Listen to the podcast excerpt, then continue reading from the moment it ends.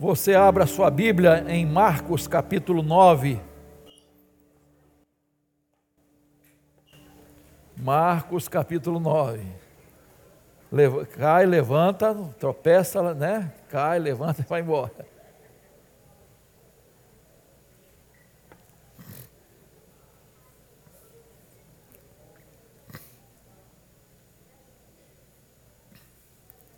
Muito bem.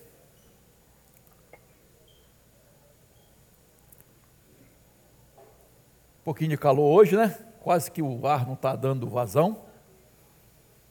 Mas nós tivemos lá milhares de flamenguistas no Maracanã, assistindo o jogo de pé e saindo com a derrota. estavam lá cantando com todo entusiasmo, né? E nós aqui louvando a Deus, né, irmãos? Oh, irmão, não tem coisa melhor, né? Deus espera o melhor de nós, irmãos. Amém por isso. Nós estamos trabalhando aí nesse capítulo e por hora eu quero ler apenas a partir do verso 21 Nós tratamos desse texto desde o início, do verso 1, e na transfiguração de Jesus. E a gente caminhando nessa descrição, o verso 21, quando eles descem é, do monte, Jesus perguntou, verso 21, tá? Ao pai do menino: Há quanto tempo isso está acontecendo com ele? O pai respondeu: Desde a infância, e muitas vezes o tem lançado no fogo e na água, para o matar. Mas, se o Senhor pode fazer alguma coisa, tenha compaixão de nós e ajude-nos. Ao que Jesus respondeu: se o Senhor pode, tudo é possível ao que crê. Imediatamente o pai do menino exclamou: Eu creio, ajude-me ajude na minha falta de fé. Vendo Jesus que muita gente estava se reunindo, repreendeu o espírito imundo, dizendo-lhe: Espírito mudo e surdo, eu ordeno a você: saia deste menino e nunca mais entre nele. E ele, gritando e agitando-o muito, saiu, deixando-o como se estivesse morto, a ponto de muitos dizerem: morreu. Mas Jesus, tomando-o pela mão, o ergueu e ele se levantou. Vou terminar aqui até mais dois versículos. Quando Jesus entrou em casa, os discípulos lhe perguntaram em particular: por que nós não podemos expulsá-lo? Jesus respondeu: esse tipo de espírito só pode ser expulso por meio da oração. Outras traduções diz oração e jejum. É? Muito bem, ah, eu estou falando sobre espiritualidade, tá? E desde quarta-feira nós tratamos de três tipos de espiritualidade. Quarta-feira falamos sobre a espiritualidade do monte, êxtase sem discernimento espiritual. Os discípulos estavam ali numa, num momento maravilhoso, presenciaram quatro milagres assim juntinhos, né? e estavam extasiantes, mas sem discernimento espiritual da pessoa de Jesus, do ministério de Jesus, do ministério deles como apóstolos, é, é, discípulos de Jesus, e sem discernir também a diferença entre pavor e temor. Temor a Deus e medo. Então, tratamos disso é, quarta-feira. Né? Hoje de manhã nós falamos da espiritualidade do vale, espiritualidade sem poder. Quer dizer, discussão, eles estavam discutindo com os escribas, mas sem nenhum poder para expulsar aquele demônio. Então, o foco deles era completamente outro do que realmente uma busca, uma entrega total, não é? De oração, enquanto Jesus estava orando lá em cima, eles aqui embaixo discutindo né, com, com os escribas. E gente precisando de ajuda, famílias sendo maltratadas e infernizadas pelo inimigo, e eles sem qualquer poder. Foi um fracasso a tentativa deles de expulsar aquele demônio daquela criança. E agora eu quero falar, focar a espiritualidade de Jesus, que é totalmente diferente, que nos ensina muito como a gente pode ter uma verdadeira espiritualidade. E a primeira coisa que eu quero destacar aqui, queridos, é que a espiritualidade de Jesus é fortemente marcada pela oração. Vá lá. Eu vou pegar a descrição de Lucas, tá? que Marcos também fala, mas 9 28, parte B e 29, Jesus levou consigo Pedro, João e Tiago, subiu ao monte com o propósito de orar. E aconteceu que enquanto ele orava, a aparência do seu rosto se transfigurou e a roupa dele ficou um branco brilhante. Percebam que essa transfiguração aconteceu no momento da oração. Irmãos, ou nós cremos ou não cremos que as coisas mudam através da oração. As coisas acontecem através da oração. Deus age através da nossa oração. Nós desfrutamos do poder maravilhoso de Deus, das coisas sobrenaturais, através da oração. Ou cremos ou não cremos, queridos. O ministério de Jesus foi marcado pela oração, você sabe disso, e já falamos muitas vezes sobre isso aqui, a prioridade que Jesus dava à oração.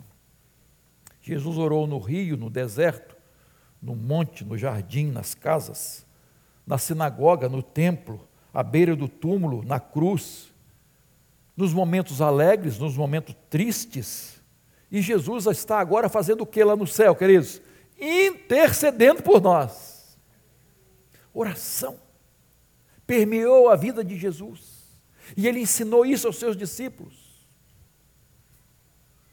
E às vezes é duro a gente não alcançar a profundidade da vida de oração, irmãos. Não conseguir fazer imitar Jesus na sua vida de oração. A oração traz a glória do céu à terra. A oração nos envolve na nuvem, eles foram envolvidos numa nuvem, a nuvem de Deus.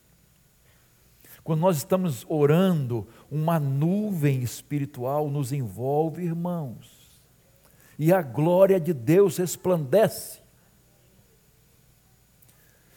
Na oração nos deleitamos em Deus e na oração nós alegramos o coração de Deus.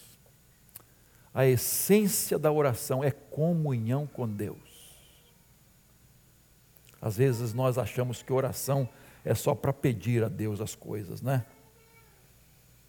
Você pode imaginar um filho que só fica pedindo as coisas ao pai? Mas há aqueles filhos que têm prazer em estar na presença de dos pais. E às vezes, no corre-corre da vida, fica difícil isso, né, queridos? Nós termos tempo para estar fazendo nada com os filhos. fazendo nada, perdendo tempo com os filhos. Na verdade, não é perda de tempo, né, irmãos? Comunhão. Comunhão. E quando não fazemos isso, irmãos, às vezes pagamos um preço caro mais tarde. A essência da oração é comunhão com o Pai. A bênção da presença de Deus é muito mais do que qualquer outra bênção que Deus pode te dar. Das benesses do Senhor, a presença de Deus. A maior bênção da oração é estar com o Pai. O prazer a alegria, a satisfação de estar face a face com Deus. Muito mais do que uma regrinha, né, cumprir um, um, um tempo, uma regrinha, vou, vou orar. Cumprir um, assim, uma missão, vou, vou orar. Né, como se fosse um costume. É o prazer de estar com o Pai prazer. Por isso que, é, às vezes, dez minutos de oração parece que é uma eternidade. É muito difícil passar dez minutos de oração com o Pai. Parece muito tempo.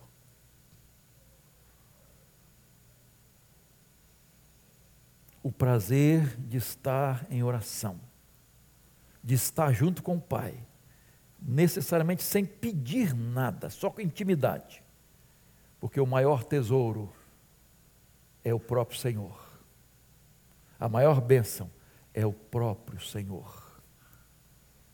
Quando nós temos Jesus e quando Ele nos tem. E quando eu estava lendo esse texto, eu lembrei de Moisés, quando desceu lá do Monte Sinai Passou lá quanto tempo, irmãos? 40 dias e 40 noites. Sem comer e sem beber. Isso é possível? É. Na presença do Pai. E ele desceu com o rosto resplandecente o rosto dele brilhava.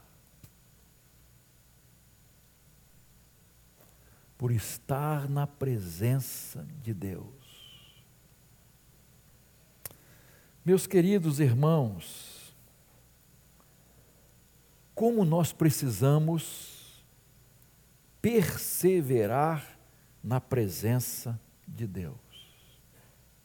Naquele momento de oração, o rosto de Jesus resplandeceu, as suas vestes resplandeceram. E quando eu lá estava lendo também esse texto, eu pensei, vestes resplandecentes, né? Muito diferente das vestes que às vezes a gente usa, né, queridos? Vestes que não glorificam a Deus que não pode resplandecer a presença do Senhor. Vestes que mostram o corpo,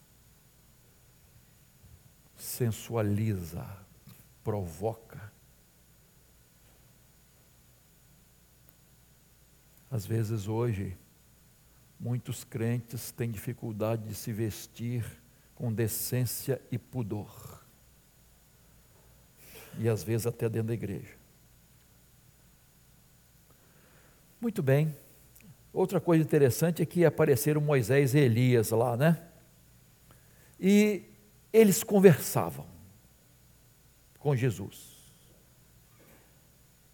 E o texto deixa claro qual era a pauta da conversa. Qual era o assunto da conversa?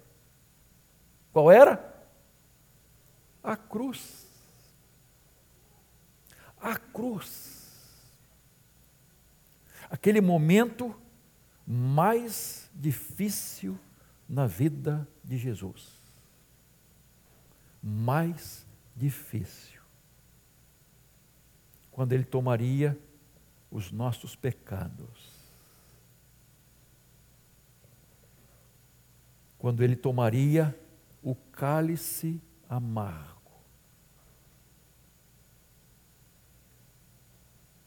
Você acha que o que mais doeu foram os cravos? Não. Foi quando Jesus disse: Deus meu, Deus meu, por que me desamparaste? Deus precisou deixar seu filho, deixar, entre aspas, na hora que ele toma todos os nossos pecados sobre si. Ele precisava morrer pelos meus pecados, pelos seus pecados.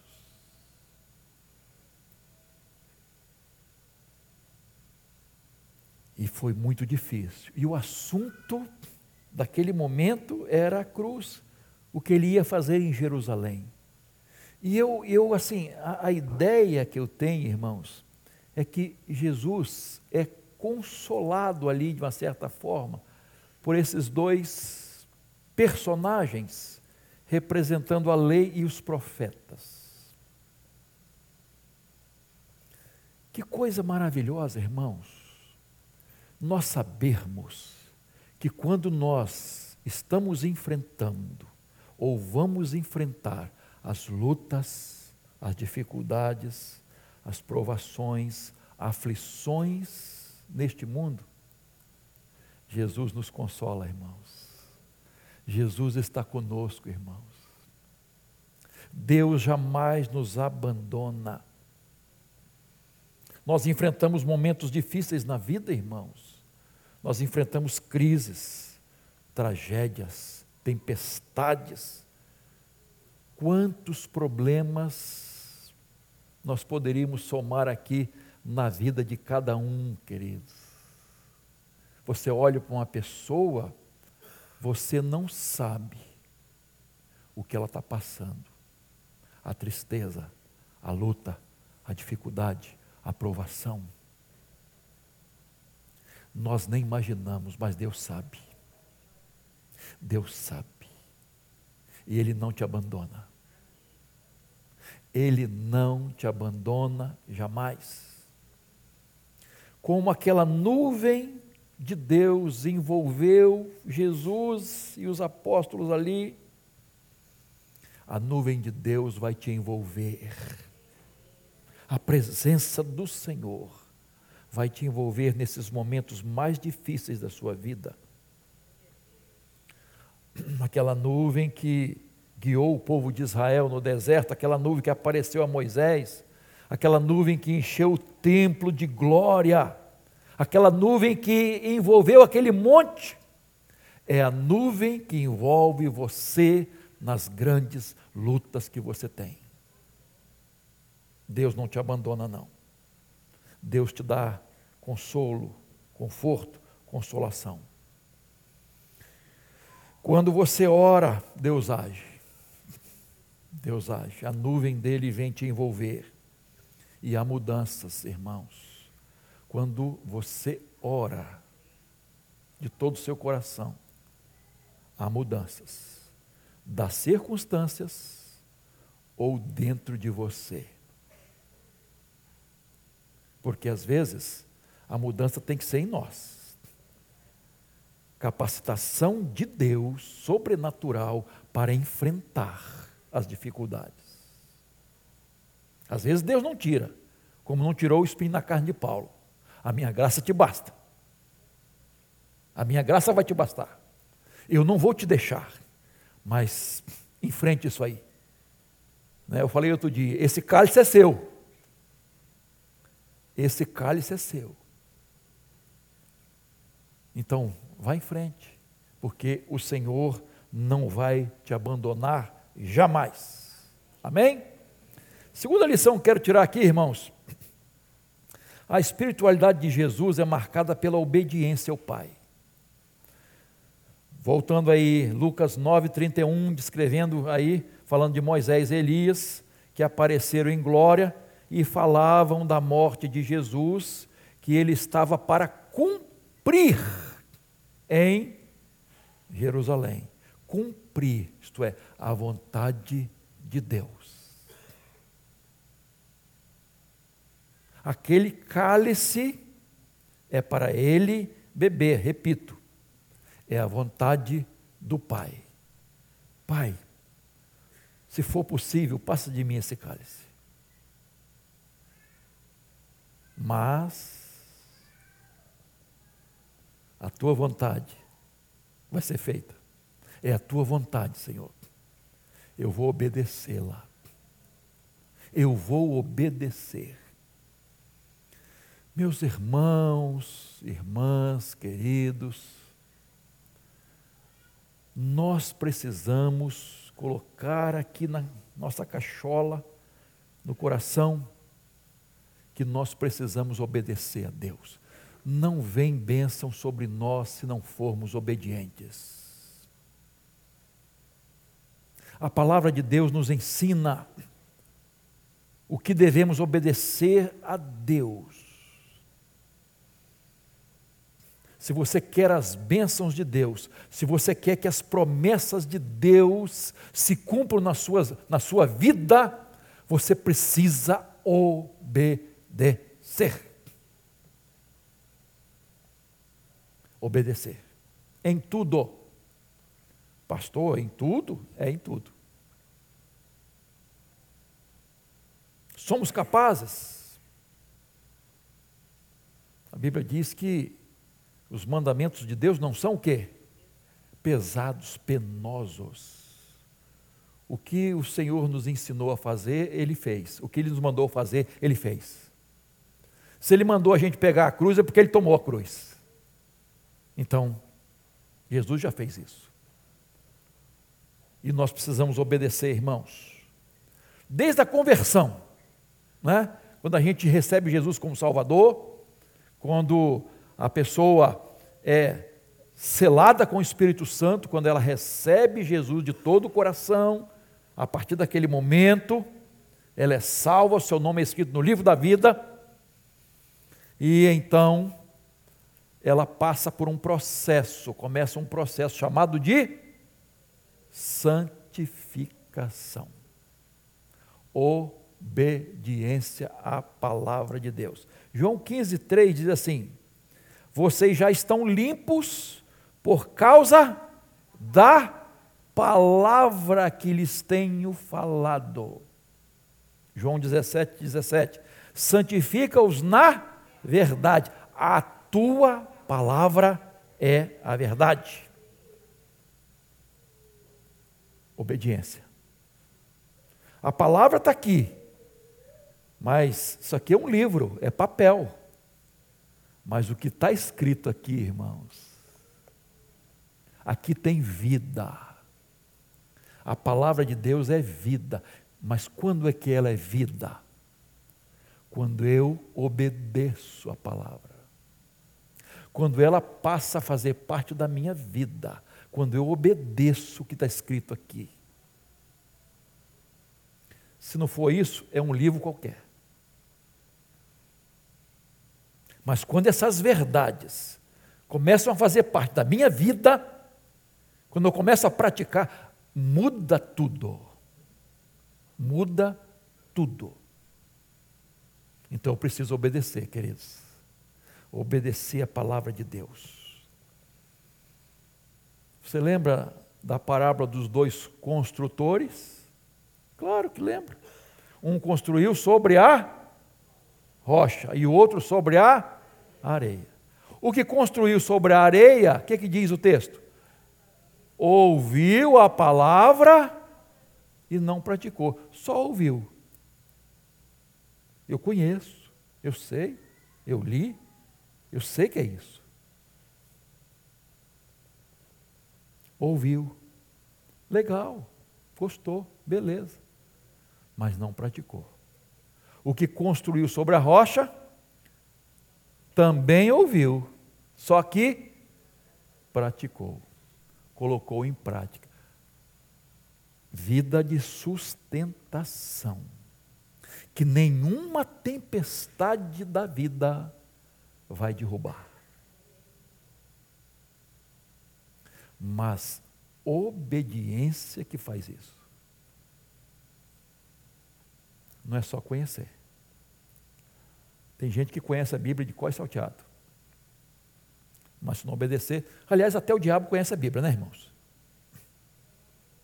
Só não obedece. Toda a diferença vai fazer na nossa vida a obediência à palavra de Deus. Se a Bíblia diz para eu não mentir, eu não vou mentir. Ah, mas vou dar um jeitinho. Se a Bíblia diz que não devo adulterar, eu não vou adulterar. Se a Bíblia diz que não devo cobiçar a mulher do próximo, eu não, não vou cobiçar. Nem o homem, né? Se aplica a mulher também, né, pastor Geraldo?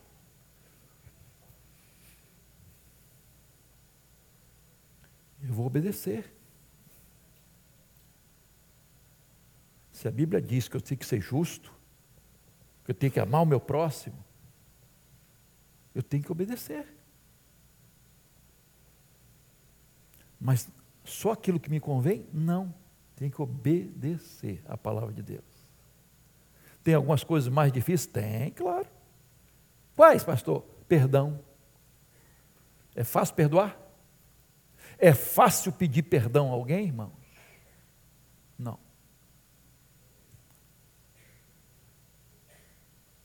Tem umas coisas mais fáceis e outras mais difíceis, mas todas elas nós podemos praticar com a ajuda de Deus. A capacitação que vem do Senhor.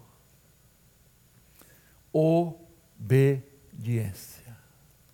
Isso mostra espiritualidade, queridos. Terceiro lugar, a espiritualidade de Jesus é marcada pelo poder para destruir as obras de Satanás.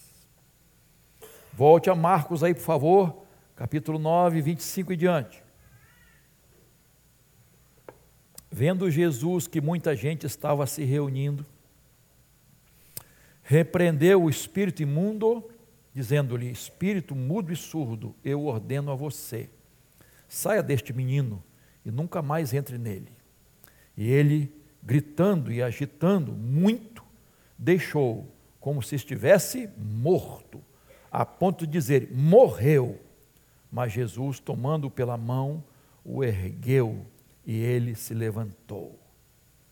E 1 João, capítulo 3, Epístola de João 3, 8, parte B, diz assim: Para isto se manifestou o Filho de Deus, para destruir as obras do diabo.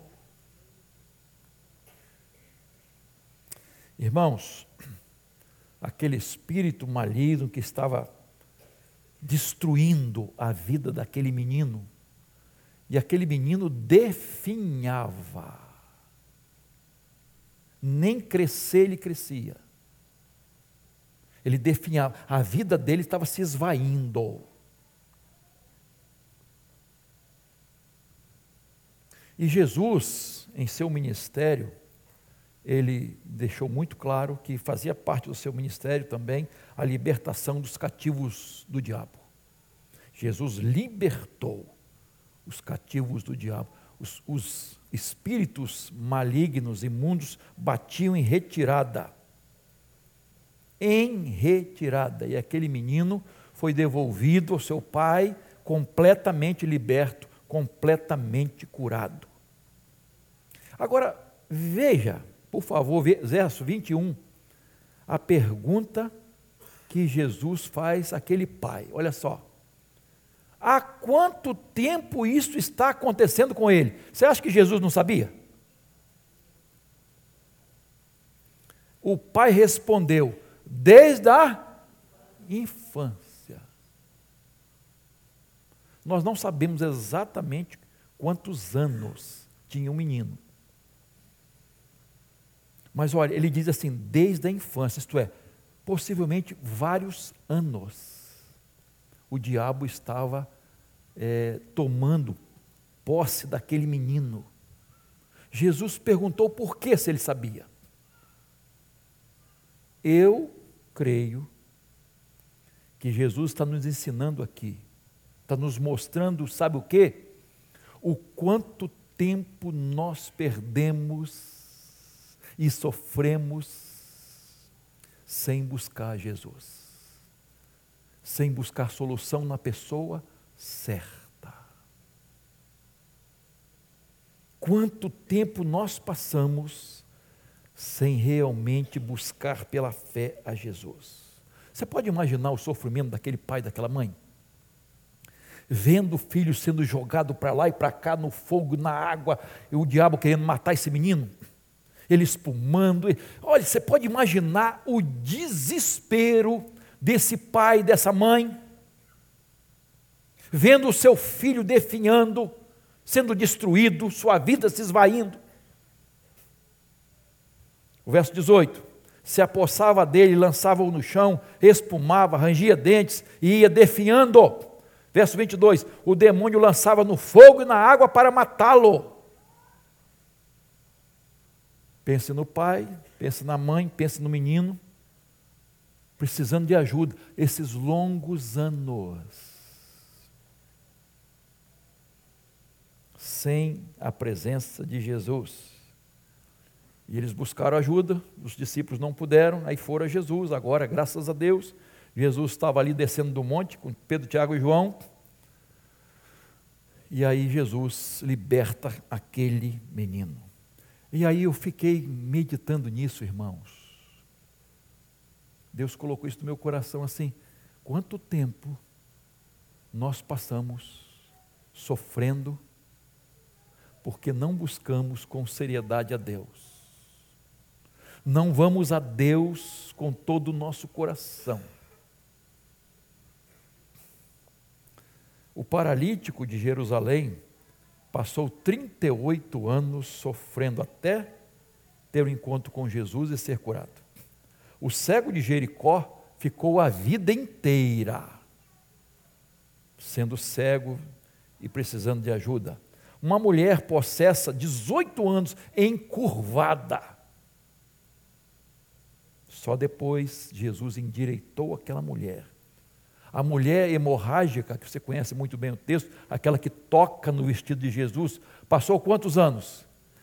Gastando tudo que tinha. Com os médicos, remédios, recursos humanos, tudo, 12 anos. Você pode imaginar isso? E aquela mulher, seu sangue indo embora, indo embora, indo embora, indo embora, indo embora, indo embora. Até que ela teve oportunidade de encontrar-se com Jesus, tocar nas vestes de Jesus. Quanto tempo você está sofrendo? Quanto tempo você está enfrentando uma luta, uma aflição? Quanto tempo você está enfrentando uma tempestade? Quanto tempo você talvez esteja afastado ou afastada de Deus? Quanto tempo você está fugindo de Deus? Quanto tempo Jesus tem falado ao seu coração? Você tem ouvido a voz de Deus, mas não está atendendo?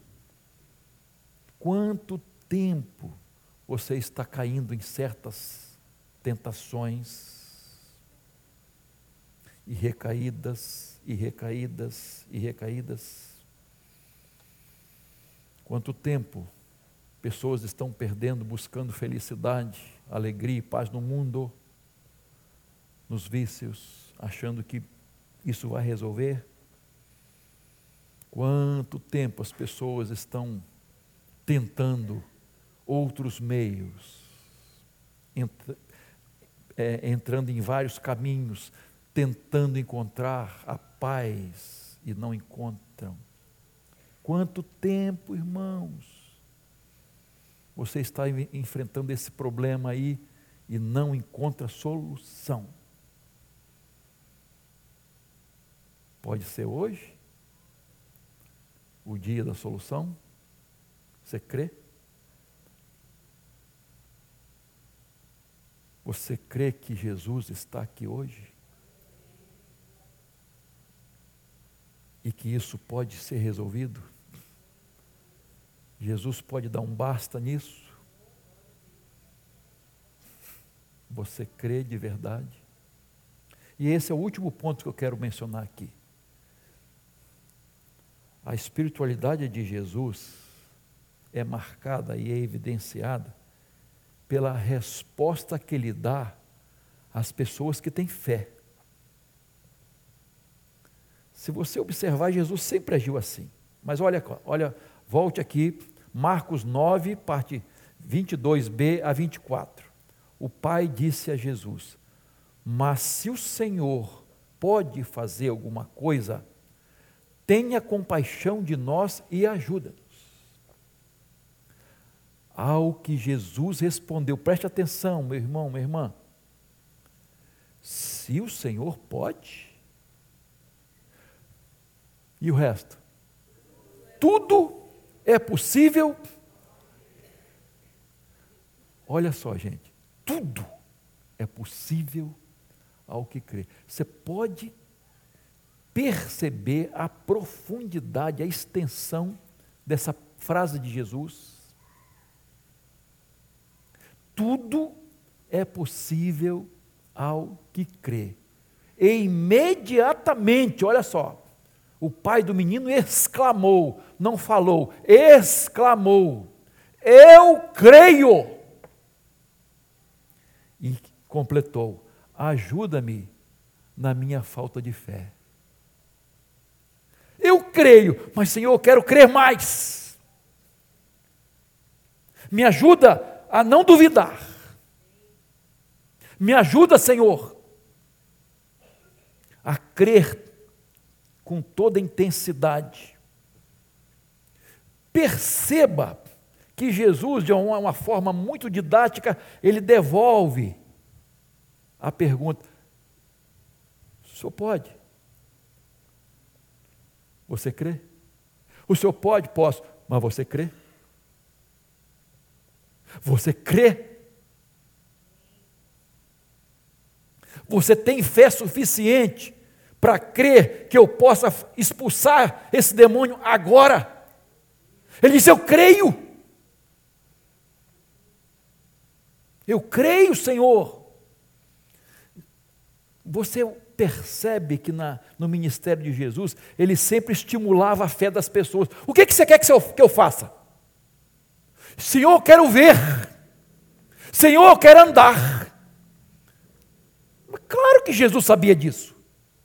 Mas por que Jesus perguntava? Estimular a fé. Estimular a fé da, da pessoa. Provocar uma decisão de fé. Uma postura de fé. Porque nós não podemos aproximar de Deus sem fé.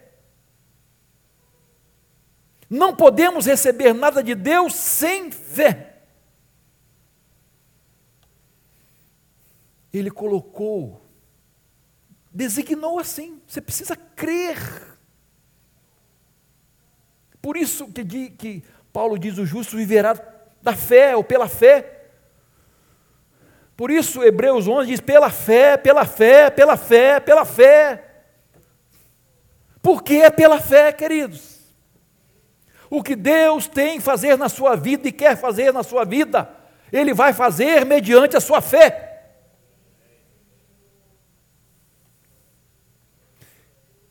É isso que está na palavra de Deus. É isso que eu estou vendo na palavra de Deus. Ele opera quando há fé de verdade. Não é gogó, não, queridos. Porque fé vem lá de dentro, das entranhas. É algo sobrenatural, irmãos.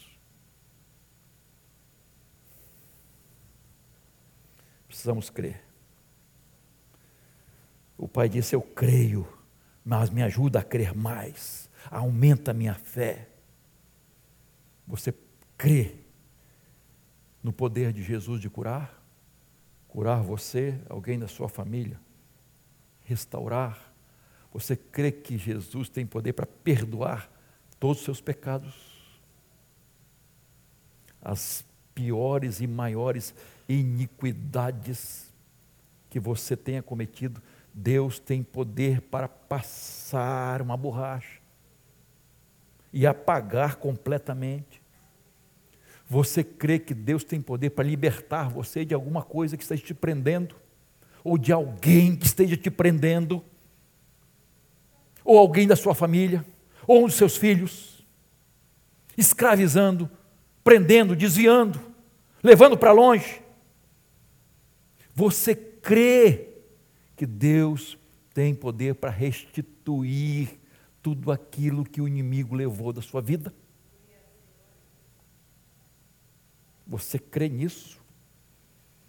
Você crê que é a paz de Deus, que excede a todo entendimento, vai habitar no seu coração? E não importa a luta, a dificuldade, essa paz, essa alegria não vai, não vão sair. Você crê nisso? Você crê na vida abundante que Jesus trouxe para nós? Eu vim para que tenham vida e vida abundante. Você crê? Você crê que Deus quer salvar sua família? Quer salvar aqueles que não estão salvos ainda? Quer resgatar aqueles que estão se perdendo? Quer trazer de volta aquele que saiu, foi para longe. Você crê, irmão? Tudo é possível ao que crê. Amém? A espiritualidade de Jesus é marcada pela oração, é marcada pela obediência ao Pai, é marcada pelo seu poder de destruir as obras do inimigo, de libertar as pessoas das garras do inimigo, é marcada pela evidência de que Jesus olha para o seu coração e vê a sua fé, e responde a essa fé, e age mediante essa fé. Que Deus te ajude, que Deus te capacite hoje para crer. Que hoje seja, pela graça de Deus, um divisor de água na sua vida. Porque Deus quer, eu não tenho dúvida. Eu não tenho dúvidas. Mas você crê? Curve sua cabeça, por favor.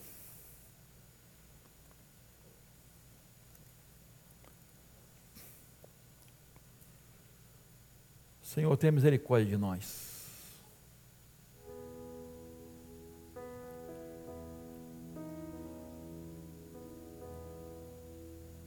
Nós fazemos a, a oração dos discípulos.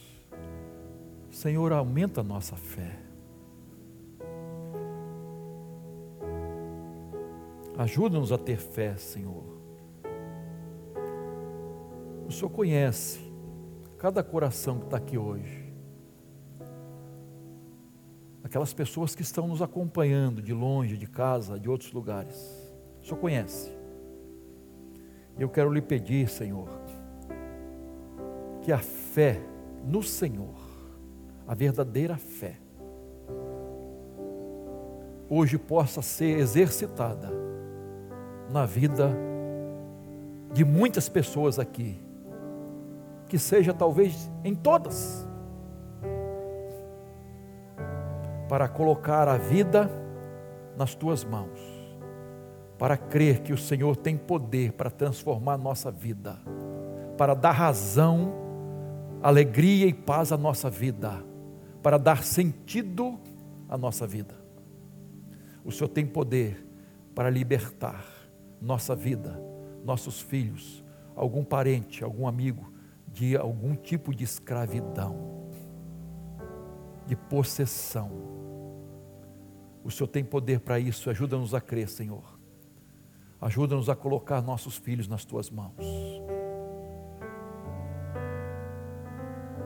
Opera hoje, Senhor. Opera milagres aqui, Senhor, nesta noite, para a glória do teu nome. Amém. Fique de pé.